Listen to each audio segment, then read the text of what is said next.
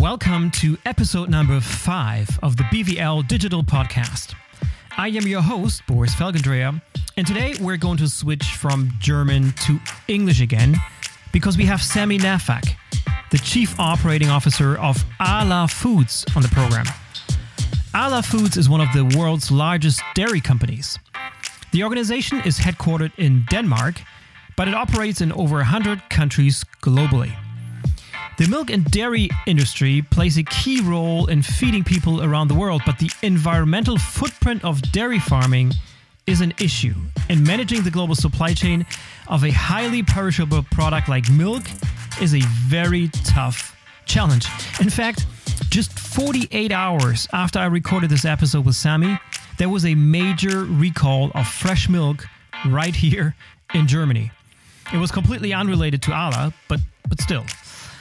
Sami and I talked about a lot of topics, including Arla's international expansion, what technology Ala uses to manage the global supply chain, the ambitious sustainability goals of the company, and much more. So, without further ado, here comes Sami Nafak. Hello, Sami. Welcome to the BVL Digital Podcast. Thanks you. Thank you for having me. Sami, I'm super excited to have you on the program because um, you are a bona fide supply chain expert. You've made your way all the way through the ranks from a former plant manager all the way up into the executive suite of Arla, where you're the chief operating officer, and you've on your way you've um, held numerous positions at very well-known, prestigious consumer brands. So before we get started, maybe take us a little bit through that background and through your your your career. All right. So um, yes, I'm uh, I'm an engineer by uh, background and uh, education, um, and also natural uh, natural interests. So um, uh, I was uh, educated as a industrial slash mechanical engineer. Mm-hmm. Um, and I started working uh, in 1993 for uh, Unilever in France, um, where I uh, started being a project engineer, and then I did a number of uh, uh, engineering roles, um, first at uh, factory level and then regional level. Um, mm-hmm. Before being sent to the UK, um, and that was my first factory management role, which mm-hmm. I did for a couple of years. Um, and then, uh, still for Unilever, I went to North Africa to set up a, a greenfield supply chain operation, and that was my first end-to-end supply chain role, which was covering uh, procurement, logistics, and uh, and manufacturing on a on a small scale, uh, but still uh, very interesting from an end-to-end perspective. Um, after that, I left Unilever. I went to Reckitt Benckiser, which was a very different animal, much more action focused and entrepreneurial um, I did a couple of roles there, some some regional, some corporate. Um, and ended up uh, again heading uh, the uh, supply chain operation of one of their sub regions. Um, before I joined Danone, that was at the time that Danone had acquired Numico um, and was uh, greatly growing their uh, baby nutrition business, and that's why I was hired. So I started to be the head of uh, manufacturing for uh, that division of Danone in uh, Europe, Middle East, and Latin America. Um, and then I went to Singapore to head their end-to-end supply chain in Asia, still for the um, early life nutrition division. So very much an international career. Very much international Already, career. Yeah, really early uh, on. Yeah. Exactly. Uh, and it was a bit of a combination of uh, uh operation roles and corporate roles. Uh, some of them uh, in in home markets, some of them in in emerging markets.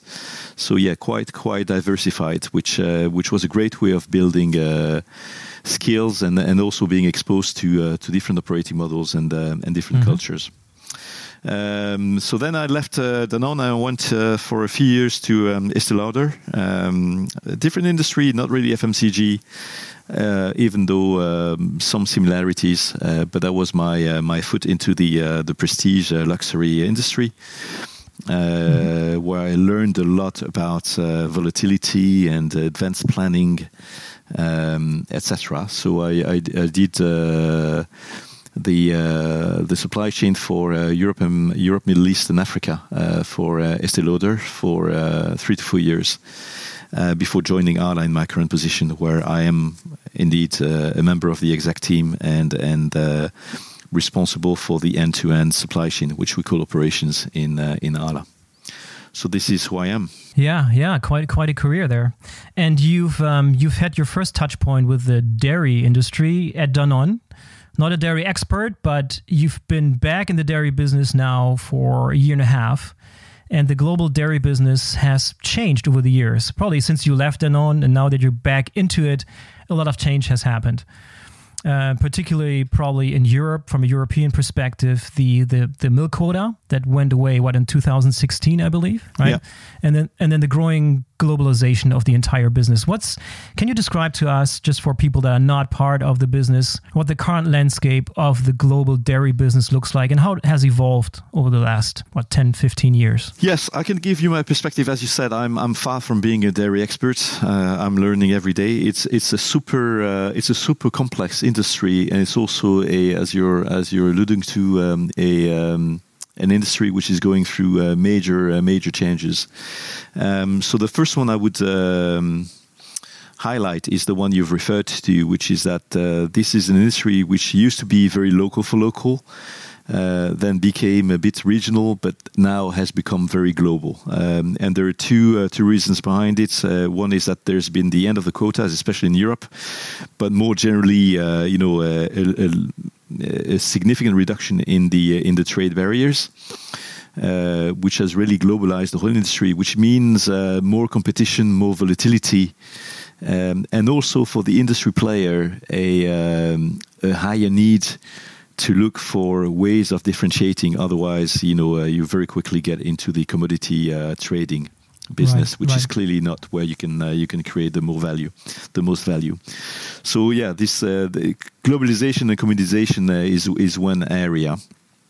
A second one I would point out is that there is a growing gap between the regions where there's a lot of milk produced, uh, which is mostly uh, Europe, the US, um, Australia, New Zealand, and uh, and some of South America, uh, mostly uh, Argentina, Uruguay, Paraguay. And the regions where the consumption is growing, which is mostly Asia and Africa. And that creates some imbalance between production and consumption in terms of uh, you know uh, the flows of uh, the flows of the good, uh, which practically means that there is milk surplus in some areas because the uh, you know this is where most of the milk is produced and the milk production increases still now, whereas consumption is pretty stable. And some areas where there is very limited milk production, but the consumption is growing at fast pace. Then I also think it's worth saying that there is a significant uh, change in uh, in the consumption habits that we see, certainly in the uh, in the uh, developed countries where milk consumption or dairy consumption is deeply you know entrenched in in in habits. But what we see is that the consumption of uh, fresh milk or UHT milk is going down uh, in most countries. Uh, that the uh, basic dairy products are increasingly being commoditized um, in retail. Uh, but on the other hand, you know, there's now some very specific products with some health benefits or with some nutritional benefits, which are growing uh, growing a lot. Um, and we also see that uh, the uh, the whey protein, which used to be uh, you know a byproduct of cheese, which was used traditionally for um, animal feed, is now creating a lot of value because uh, it's used in uh, early life nutrition, it's used in special nutrition for the elderly, is used in special nutrition for the uh, sports people. So that is uh, that is creating a whole new range of, of product and of uh, of value. And enter Arla Foods. So now you're you're one of the big players on the global stage, right? Depending on how you look at it, you're at least in the top 10, maybe even top 5 depending on how you look at things. A major player on the global stage. Can you talk to us a little bit about Arla Foods and how you fit into the picture of the global dairy industry? Yes, so Arla Foods is, uh, as you were saying, Arla Foods is a major player uh, by turnover. It's in the num- in the in the top ten. Uh, by milk intake, it's actually number four. Uh, It's uh, and if you look at the co-op space, it's uh, it's probably in the uh, in the top three or four or so. So it's a it's a big player. Um, and Arla Foods is actually uh, following the same uh, the same trends as uh, or is transforming to be able to adapt to the trends I've just been uh, talking about. So it's uh, it's it's getting more and more global. Um, It is uh, it is uh, looking at growth in the in the categories and in the um, in the geographies where we believe there is the most profitable uh, growth potential. It is adapting to the new requirements of the consumers, and it's also uh, acting on uh, you know on the perception of the dairy industry and of Arla within the dairy industry. It's it's no secret that there's a lot of challenges from uh, on numerous fronts. You know, uh, some people are very worried about the CO2 footprint of dairy. Some people are very worried about animal welfare. Uh, some yeah. Uh, some other people are very worried about uh, you know uh, local the the kind of local touch. Um, So we're you know we're acting on all these levers uh, to be as close as possible to the uh, consumer expectation, and uh, and again to be growing where we see the most uh, the most potential. Um, one thing to put this in perspective, I think one thing which is important to understand is that Arla is a very different animal from a normal FMCG uh, company because Arla is uh, is a co-op, which means that it's owned by its farmers and that it has an obligation to take every day every liter of milk produced by the by the farmers. So it's not like I can choose how much milk I collect and where I collect the milk. I have to collect all the milk produced by all the farmers, and that's twelve thousand across five countries and I have yeah, to decide how is the best use of that milk and where can I generate the most value, um, which is uh, you know slightly more complicated than when you only uh, when you can when you can fully control your uh, your supply of your main ingredients. Yeah, and how unique is that in the dairy business? Is that a common operating model, or is that are you pretty much alone? How many other big players operate on that same model? Uh, so all the uh, all the co-op uh, operate on the same model with some variations, but the uh, the big uh, the big co-op in that industry are uh, Fonterra that you have in in New Zealand. Mm-hmm. You have Dairy Farmers of America in the US, which is also very big, and then you have Friesland Campina in the Netherlands. Those would be the the, the big, and then you have a, a number of others in other markets. You also have the DMK in Germany and a few others. And all of these co-op operate in the same kind of principles with some variations. Uh, but that's a very different business model than uh, you know other players in the dairy market, whether it is uh, Unilever or Danone or Nestle, uh, sure. mm-hmm. all these uh, these guys, but who are still yeah. our competitors, right? From a consumer standpoint, we're still competing. Yeah. Our brands are competing with theirs. Our you know uh, Uh, our brand share is competing with others, etc., etc. Yeah, and you've mentioned earlier that you've been very busy globalizing the business and looking for emerging markets for growth.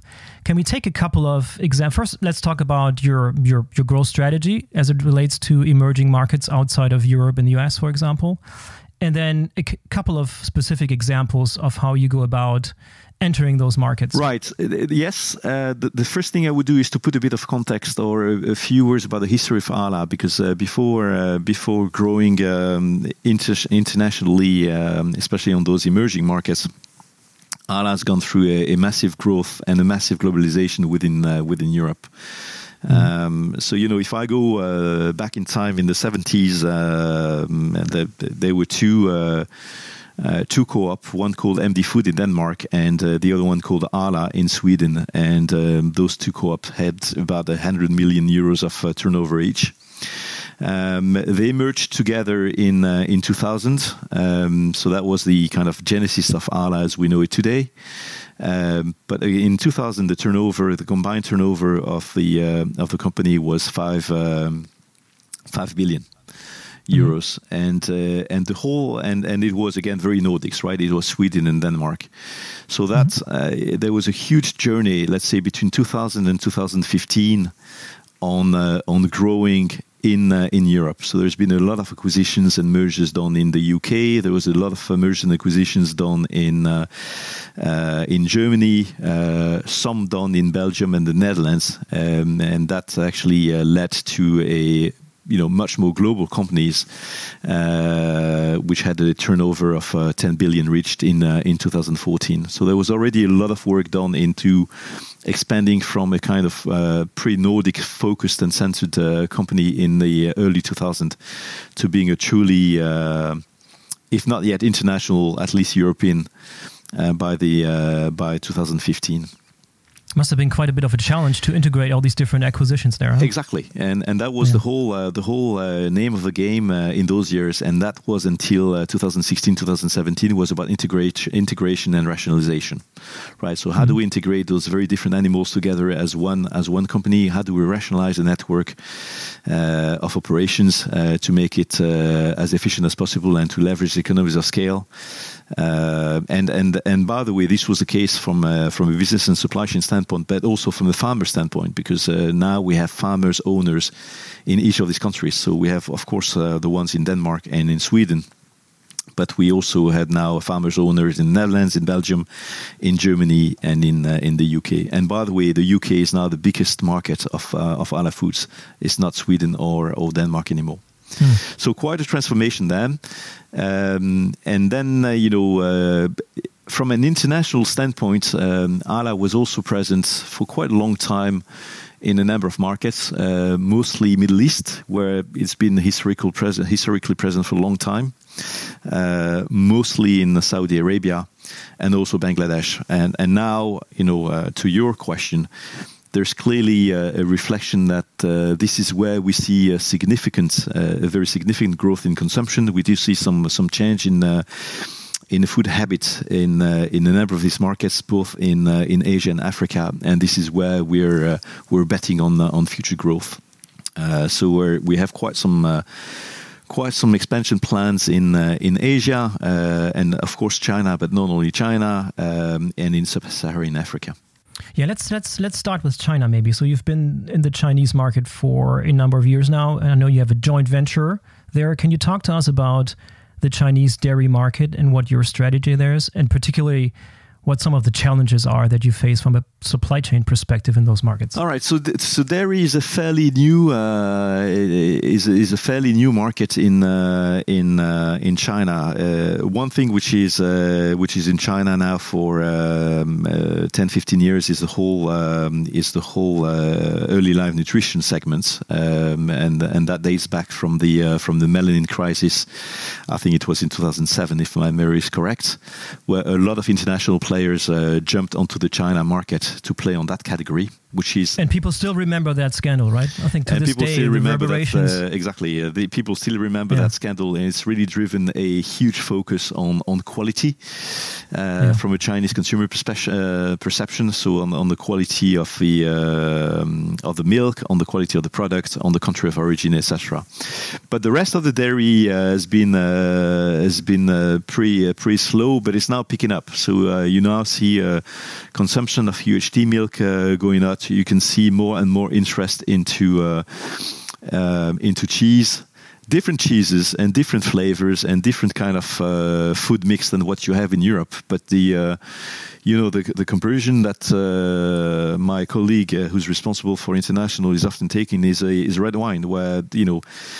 Uh, 20 years ago, there was zero tradition of uh, drinking red wine in in China. Today is the main market for red wines yeah. across the world, and you know we do see something, maybe not to the same extent, but we do see something similar on the uh, on the dairy industry. So clearly, uh, you know, something want to be uh, want to be part of. It's not as any industry or any. Um, segment in China it's not an easy one to play with you have to make sure that you have the right uh, the right partners uh, we we believe we're very privileged with our partnership with Mengniu. Uh, Mengniu is uh, is not very well known, but it's the biggest dairy company in the world. Actually, um, if you look at the turnover, it's uh, it's uh, it's a subsidiary of COFCO, which is uh, you know uh, directly led by uh, by the Chinese investment uh, mm-hmm. committee. So uh, we, we we think we have a very solid partner uh, to play on that on that market.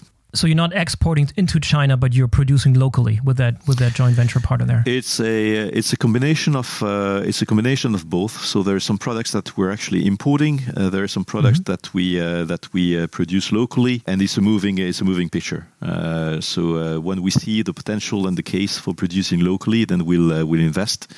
when we believe that the the scale or the value of producing locally is is not worth it, we actually import from from Europe. Mm. And from a from a supply chain perspective, what would you say are the biggest challenges in that particular market? I see two, at least two, come uh, springs to my mind. The first one is that uh, it's a it's a long, uh, especially when you're shipping. Um, uh, either milk, uh, sorry, uh, either ingredients or finished goods. Um, it's a long supply chain with a high volatility on the demand, um, and and of course securing the and and you're talking about products which have a, um, a reasonably short shelf life, right? So combining the three right. element is is quite difficult from a supply chain standpoint. Um, and, and clearly, we're not in uh, in an industry with margins allowing to to have huge uh, shipments through through air freight.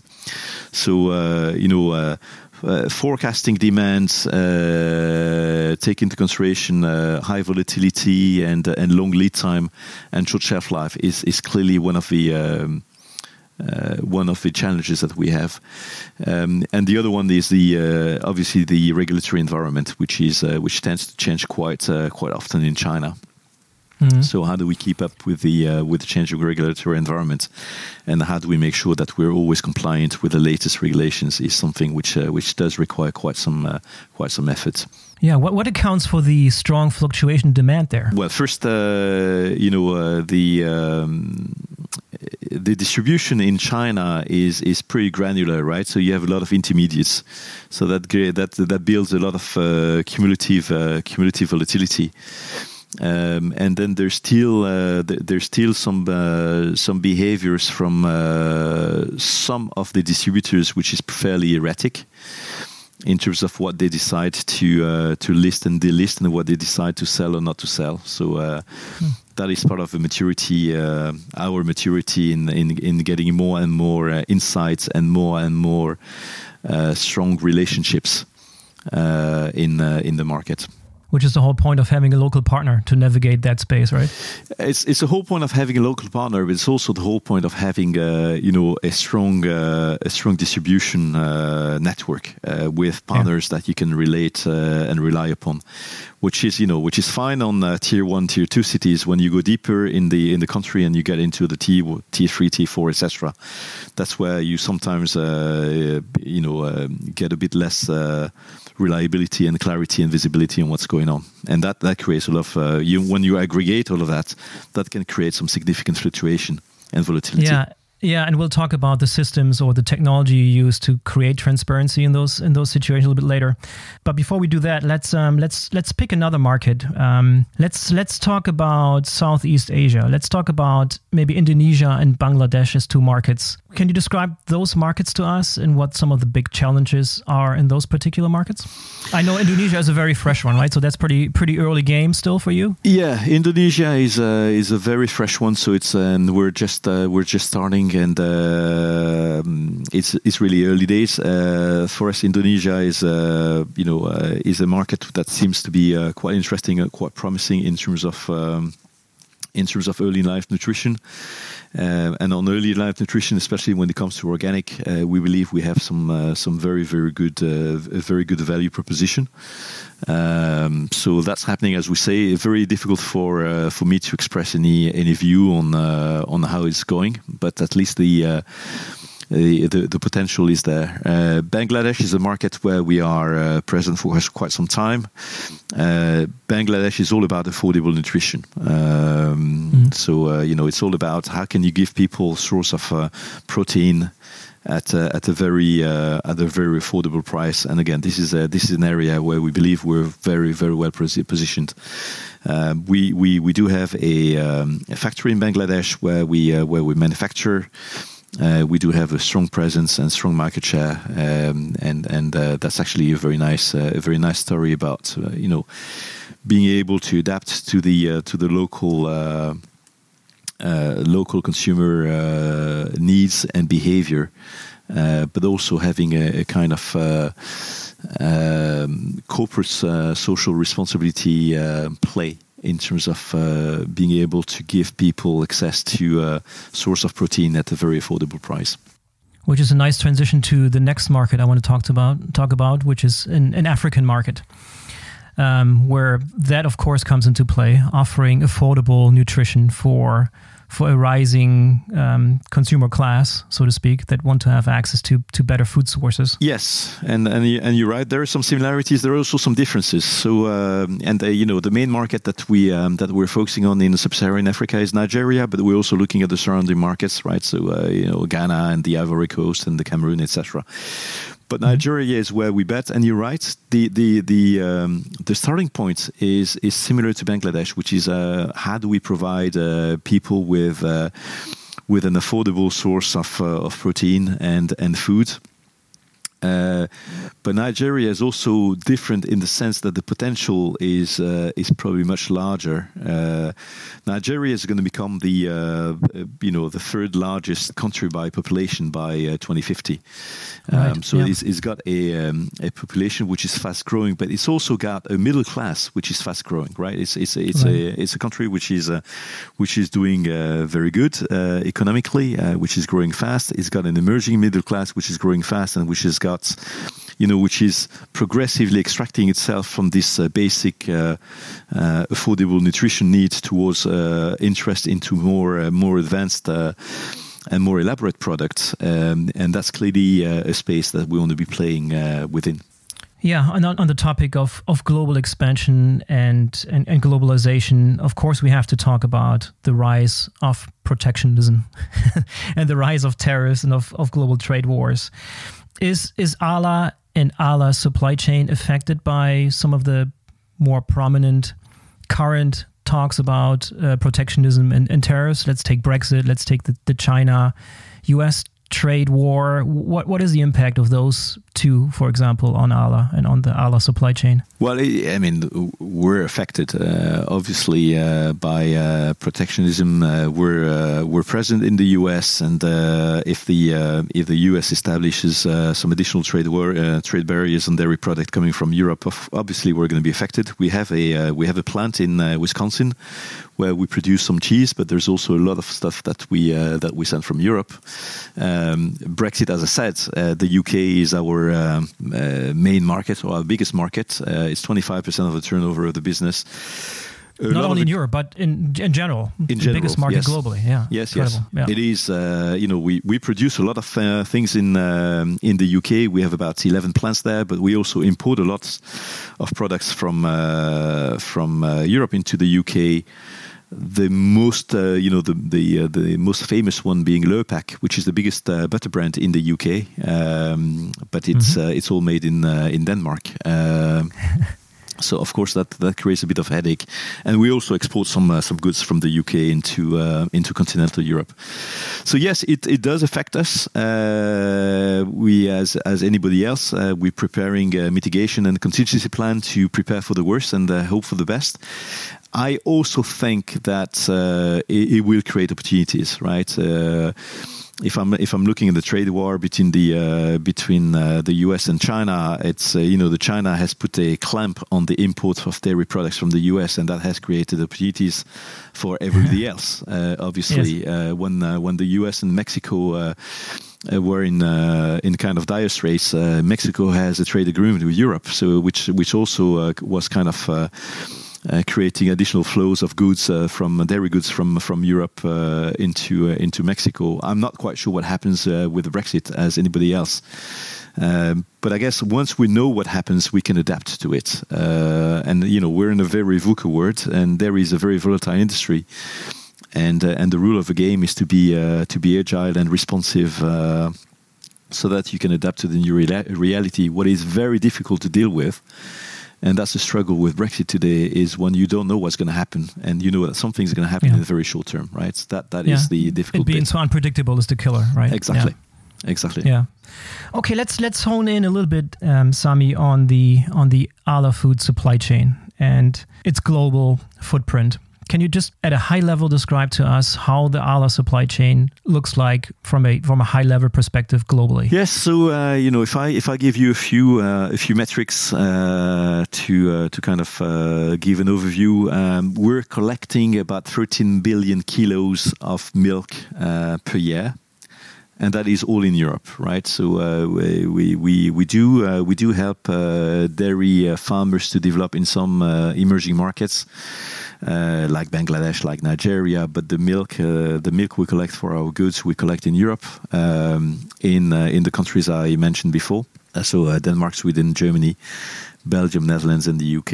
Um, so it's a huge amount of milk that we have to that we have to collect and convert uh, day in, day out. Um, the total production value is about uh, seven and a half billion euros. Um, if I'm looking at the uh, 2018 uh, numbers, um, staff in supply chain is about 14,000 people, um, wow. mostly blue collars. Quite so, a team. yeah, quite a team. Um, about 11,500 blue collars, uh, mostly working in our uh, factories and distribution centers, and two uh, two and a half white collars. Uh, so still quite a fairly large uh, management organization. We but do. You're not counting the you're not counting the farmers in that. In that no, no, we're not counting the farmers. We have yeah, twelve thousand farmers, uh, but the farmers are our owners. They're not, uh, you know, they're not right. working uh, know, yeah. in supply chain. um, yeah. But I count into this uh, the drivers, uh, right? We uh, we do have some of the logistics operations we run ourselves. Some we we outsource, but you have a fair amount of drivers in those um, in those numbers. So, so the, the majority of your logistics spend then is mostly local truck services. Is that probably the largest chunk of your logistics spend globally? The, the logistics spend is uh, is transportation, um, and we have three types of transportation. Right, we have uh, inbound, which is the collection of milk. We have intermediate, which is shipping in between factories and DCs, and outbound, which is from the DCs to the customers. So yes, that mm-hmm. is a big uh, the whole transportation, uh, drivers, uh, trucks, uh, you name it. Deep sea is is a fair amount of the uh, logistics spend, and the other bit is the uh, warehousing. Uh, of course, we do we do have about 120 warehouses and depots that we that we operate either directly or through um, through 3PL. Um, mm-hmm. which is a, a, fairly sizable logistics operation. And of course, we have a pretty, uh, pretty intense uh, network of factories. We have about 17 total, 60 of which are in uh, Europe. Uh, you know, the Europe stays where we collect the milk and where we transform and, and, and produce most of our goods. Um, but we do have about 10 factories um, in, uh, in international markets. Um, the biggest one. Clearly this is uh, this is going to evolve uh, as uh, as we develop international um, and the point I was raised here is that we've just made an acquisition in the Middle East uh, earlier this year uh, and that came with a state-of-the-art factory. So that we, we, we now start having some real uh, state-of-the-art factories outside of Europe which wasn't the case before capex, uh, we're, we're into a uh, pre-capex in intensive uh, industry, so uh, we're spending. Uh, uh, you know, if I'm looking at last two years and the and the plan going forward, we're spending over half a billion euros of capex every year. Wow. So there's mm-hmm. quite so quite a lot of investment going on, and this is a price to pay for the transformation that we've been discussing before. Yeah, and let's let's talk a little bit about about technology and the technology that you use to manage such a complex supply chain. What are some of the the vital um, systems and technologies that you rely on on a day to day basis? The first thing I would say is on, on technology is that the uh, uh, we we don't uh, we don't see ourselves and we don't aim as becoming digital masters uh, such as the Amazon of this world, right? We were at uh-huh. a very basic level uh, a couple of years ago, and we've uh, we are making a, a conscious move to become you know what we call fast followers. So mm-hmm. investing investing in technology and leveraging the the benefit we can get from from technology, but only on proven technology on proven yes systems and technology and where we uh, where we know we can deliver uh, value pretty fast. Uh, to answer your question, uh, we have a backbone. Uh, so we've we've built, uh, you know, what we call the data and information hub, which is a combination of, you know, system architecture, which allows us to get data from varied sources and to uh, to normalize this data and to make sense out of them, uh, to then uh, feed a number of uh, reporting analytical analytical system. So I would say that that's the backbone. Uh, together with um, SAP, uh, we're using SAP quite extensively um, mm-hmm. in the in the end to end. and then we're we're focusing on three three uh, three areas. One is the performance management. So, uh, how do we get the visibility and the analytics to drive uh, performance action and uh, mm-hmm. and understanding? Uh, a second big pillar is automation and robotics, and this is not just physical robotics; it's also data robotics. So, you know, uh, there's quite some work going on on, on that. Especially on the procurement side, uh, but also on the on the supply chain finance side and a lot of work about uh, uh, capabilities and what do we do with our, our uh, workforce for them to be able to uh, use this new tool, uh, these new tools uh, day in day out. In a nutshell, that's the way we look at technology and digital these days. Yeah, yeah. One one area of interest, of course, is the topic of traceability and and, and transparency. Um, just going back to what we alluded to earlier, the the sort of well known scandals in the industry and the sort of uh, emerging need to have complete visibility and traceability of where your milk and where the ingredients come from. So, so I guess my question is, what sort of systems do you have in place to get to the vision of one day being able to have complete visibility of everything that goes on in the supply chain? I know that's a that's a vision that most companies have. Most companies are very far away from it.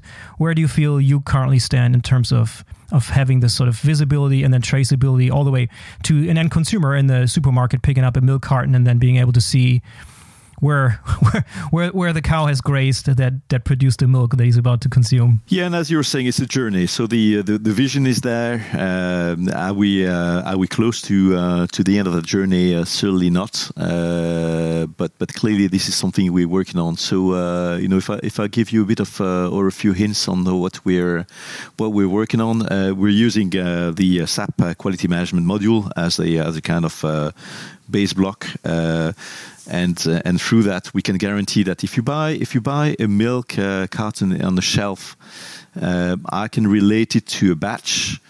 So I can relate it to uh, you know not only uh, a factory in the line where it's been produced, but also a batch that has been produced, and I can relate that that then back to a uh, a tank of milk.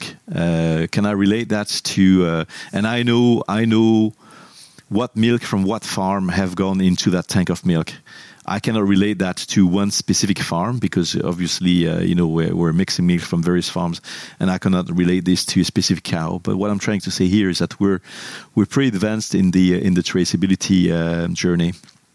Uh, the other thing that we invested a lot of uh, time and efforts on is on the whole mass balancing uh, on the site, so that we know exactly uh, you know what is consumed where, uh, and and and the aim is is is twofold. Of course, it helps on the traceability that you understand how uh, you know the whole uh, ingredient flow is going throughout your uh, your process, but it also uh, reduces uh, or it helps reducing uh, material waste and uh, and finished good waste. So we're now having a, a, pretty robust network of of IoTs in our factory, so we know exactly how much has been consumed where and where are the points where we're losing uh, we're losing materials or where we're wasting uh, goods, so that you have the overall uh, the overall picture pretty uh, pretty clear.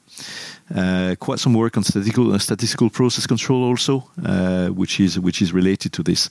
So you know on this as on other points, it's all about getting the right visibility at the right granularity. So this is where you know it's all related to these um, IoT and uh, and a number of uh, a number of data points that you can then feed into this data hub that I was mentioning before, out of which you normalize and you can make sense of through transparency tools and analytical tools. So I could do the same uh, on on planning. I could do the same on cost. We're working across a number of dimensions, but always with the same with the same principle.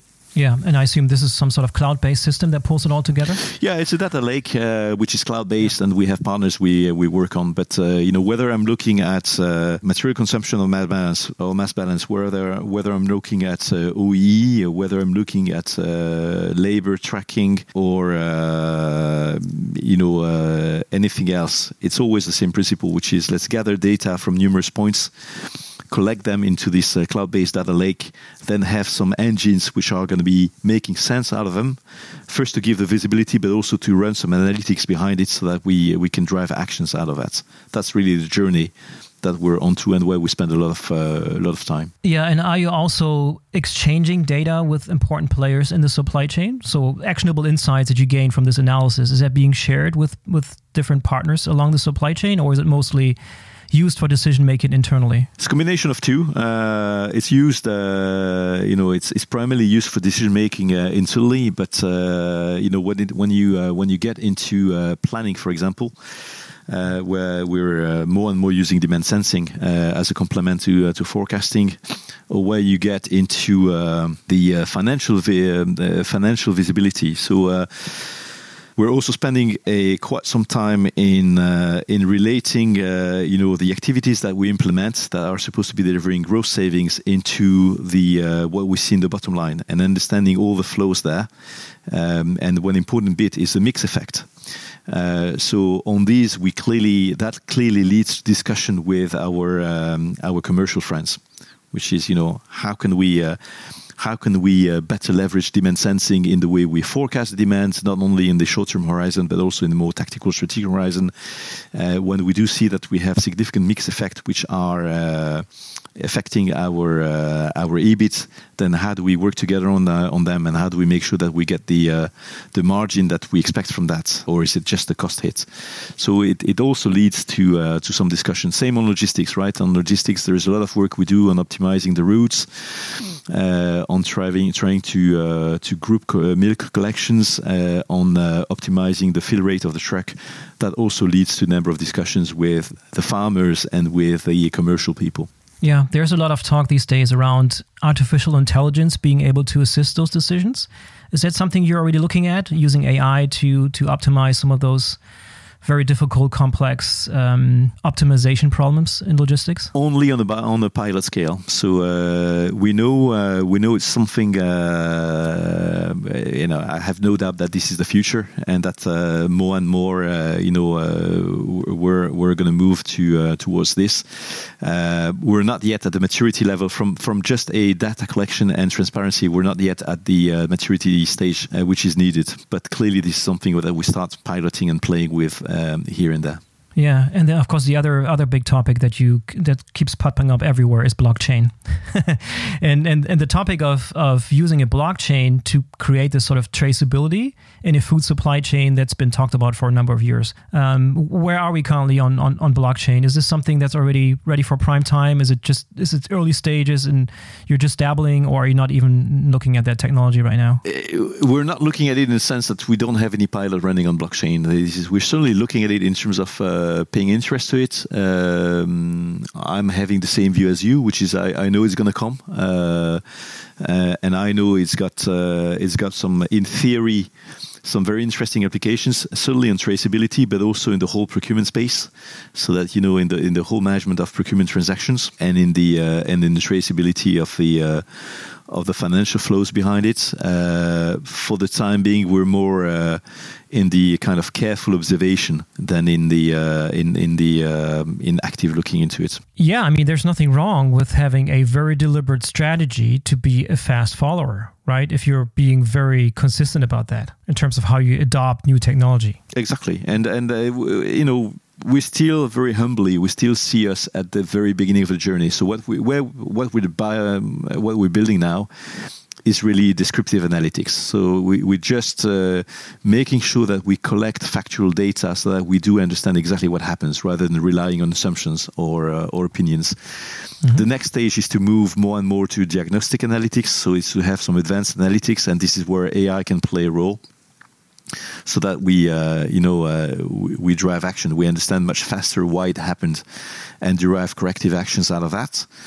Uh, the next stage would be predictive analytics, and this is where you can go even more advanced on AI and on uh, on blockchain, etc. But that's down the road for the time being. Down I think we're just uh, we just have to make sure we build the uh, the um, the robust foundations before we go too deep. It's a marathon, not a sprint, for sure. Exactly. Yeah. Exactly. And and and bear in mind that uh, you know we're we're an industry with uh, pretty thin margins, so we don't have. Uh, the, the, financial strength to be going too wild on these new tools. So that's why we're very careful on observing first what is proven, what is proven, generally speaking, and what's proven in our industry before we embark in a in a given journey. Yeah, low margins. I just bought a a a, a liter of organic milk this morning from Arla Foods. It was a, a euro and twenty nine. There, there's got to be some margin in there for you somewhere.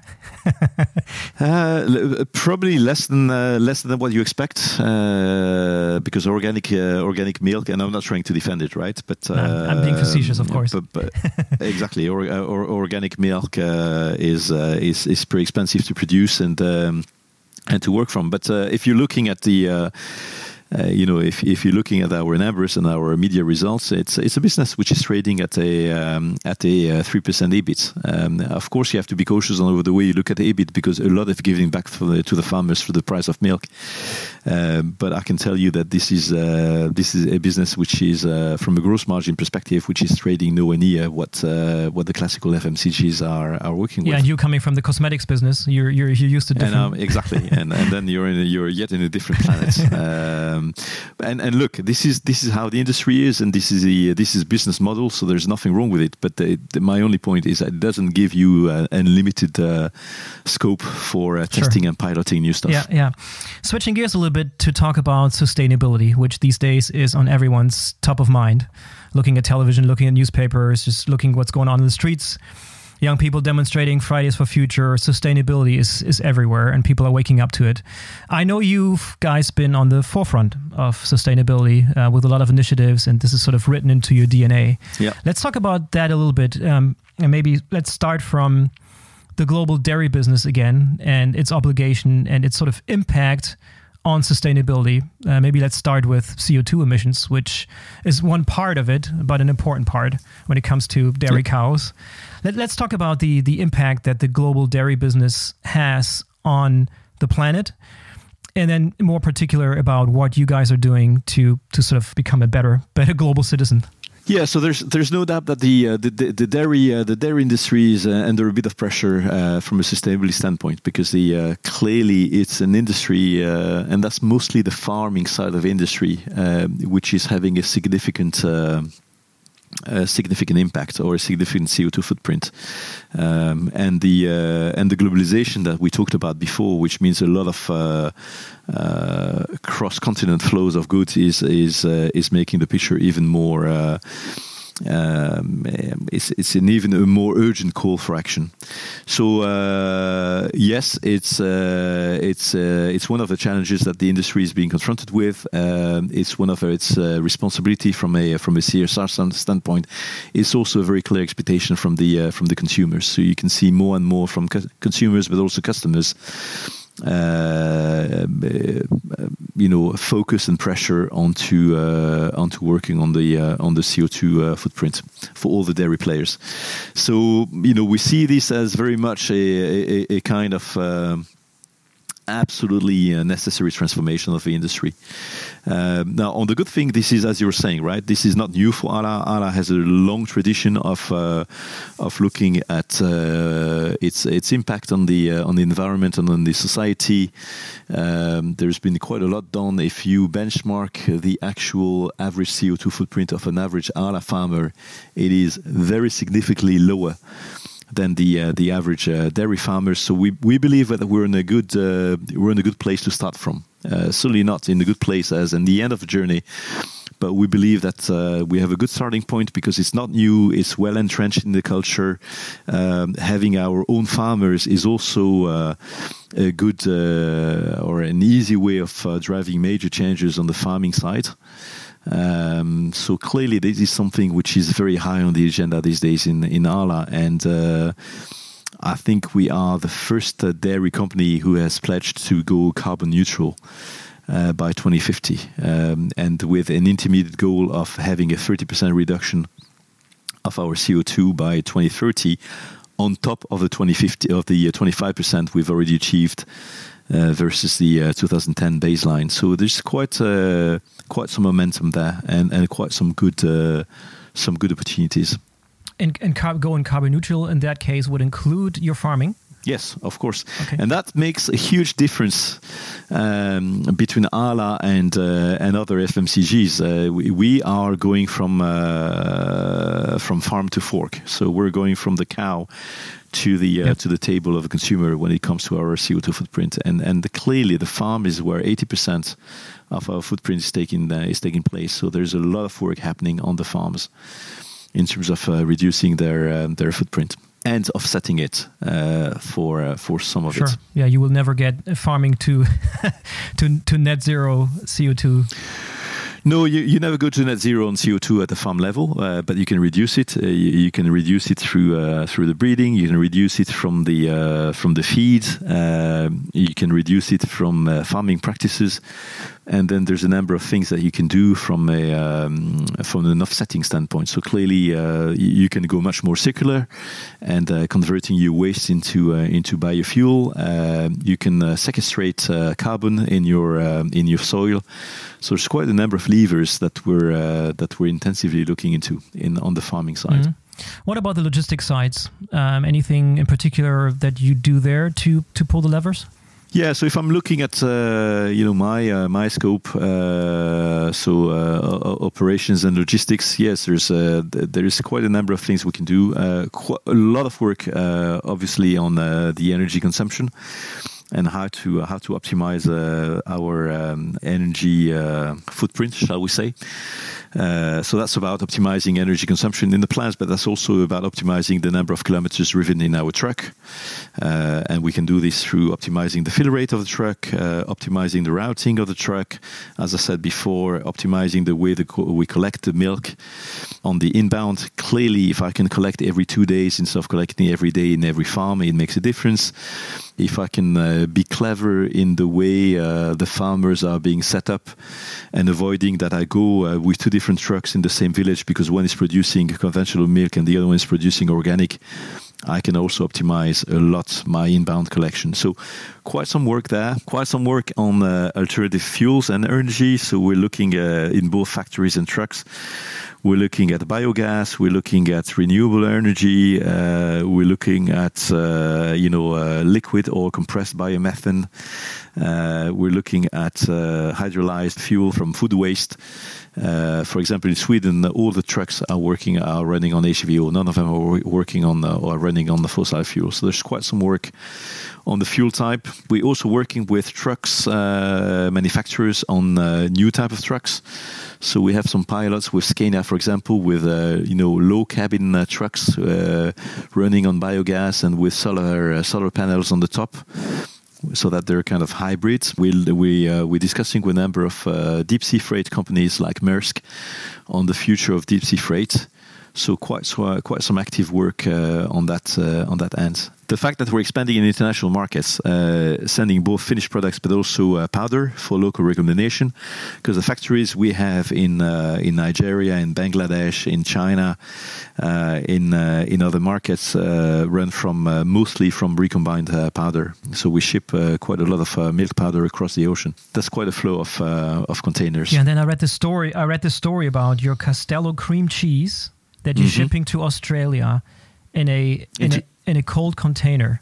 Yes, yes. The Castello cream cheese is uh, mostly produced in uh, Holstebro in Denmark, and yes, I don't have a factory in uh, in Australia. Castello is a very strong brand in uh, Australia, by the way.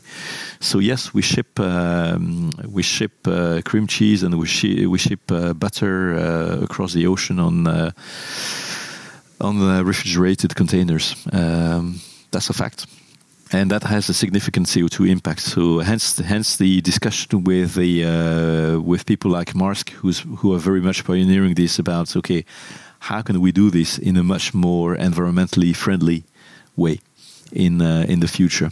Um, and last, we do a lot in terms of uh, minimizing, if not completely eliminating, the uh, the waste, uh, and that's the waste we generate into manufacturing and the waste we generate in logistics. So, uh, you know, how how can we uh, kill uh, to an absolute minimum the quality? Uh, uh, the quality defect. How do we make sure that uh, we uh, we can uh, fully respect the shelf life so that we don't end up throwing away product because they've they've gone beyond the the shelf life? How can we make sure that we optimize material consumption. Yeah, so quite a lot of work also into um, into waste. Uh, waste optimization and you know uh, reduction to the absolute minimum possible. Well, it sounds like you're well on your way there, um, but there's a lot more things that can be done, of course, as always, uh, to become a truly global, sustainable citizen. No, exactly. If if if uh, you know, if I'm uh, zooming out again, um, we have a uh, we have a pretty robust roadmap uh, to go to our first milestone, which is this. 30% uh, reduction by 2030. Um, there we are pretty robust, I think, and you know we work on we work on farms, we work on supply chain, as we discussed. We also work on packaging and food waste, and then a few other things. When it comes to uh, securing our uh, long term ambition of being carbon neutral, then we will have to be uh, working with tools and technology that we don't have today. So there's a there's a lot of blue sky uh, thinking and uh, investigation uh, that we need to that we need to carry out. Well, let's meet again here on this podcast in ten years from now, and let's uh, let's see how you've progressed. yes, I'm not sure you and I will be uh, in the same uh, in the same. Who spots, knows? Maybe by that knows? time you'll be CEO, looking at your fast rise from plant manager to COO. I think the next step, one more one more step, and you're at the, the CEO chair. No, I'm uh, I'm a hardcore supply chain guy, so uh, this is quite unlikely. Well, Sami, I, I truly enjoyed our conversation. Um, I hope our listeners feel the same. It was a great um, deep dive into the dairy industry, global dairy industry, and the challenges you're facing that are unique in some ways, but also same some of the same challenges you see in other other similar industries. Um, so I think this was very insightful, at least from my from my perspective. Well, thank you very much for for taking your time, Sami. This was well, this was awesome. Yeah, no, thank you very much for inviting me, Boris. It was a very good discussion. Um, so I very much enjoyed it, and uh, and I hope it's going to be useful to your listeners. Yeah, are you going to be on any any conferences or stages that we can see you on? Where, where's the next big um, public forum where people can hear about you? Uh, well, I was I was supposed to be going to your forum in uh, in Berlin, unfortunately, and I have to apologize for this. But uh, we have the um, I have to go to Bahrain where we have this new uh, new plants opening that I was referring to. I don't think I have uh, conferences lined up uh, for the time being. Um, I'm I'm quite selective. Not that I don't enjoy it. I actually love it. Um, but uh, we're going through a pretty massive transformation, which I, you know, I need to business, keep a very business, close eye. Business to do, yeah. I have yeah, business yeah. to do exactly. So uh, yeah, but the story is great. Your story is great. So I, you know, anytime I can hear on stage, I'll I'll be lining up to to listen to you again. This, oh, that's, that's nice. stuff. Thank you very much. Well, thanks, Amy. Thank you very much. You're welcome. Until next time. Yes, take care. All right. That was the BVL Digital Podcast episode with Sami Nafak, the Chief Operating Officer and Head of Supply Chain at Arla Foods. I hope you found this conversation as interesting as I did. If so, make sure you subscribe to the program so you don't miss any future episodes. And maybe you also want to tell your colleagues about it because we have a long list of very interesting guests coming that you don't want to miss. All right, until next time, your Boris Felgendreher.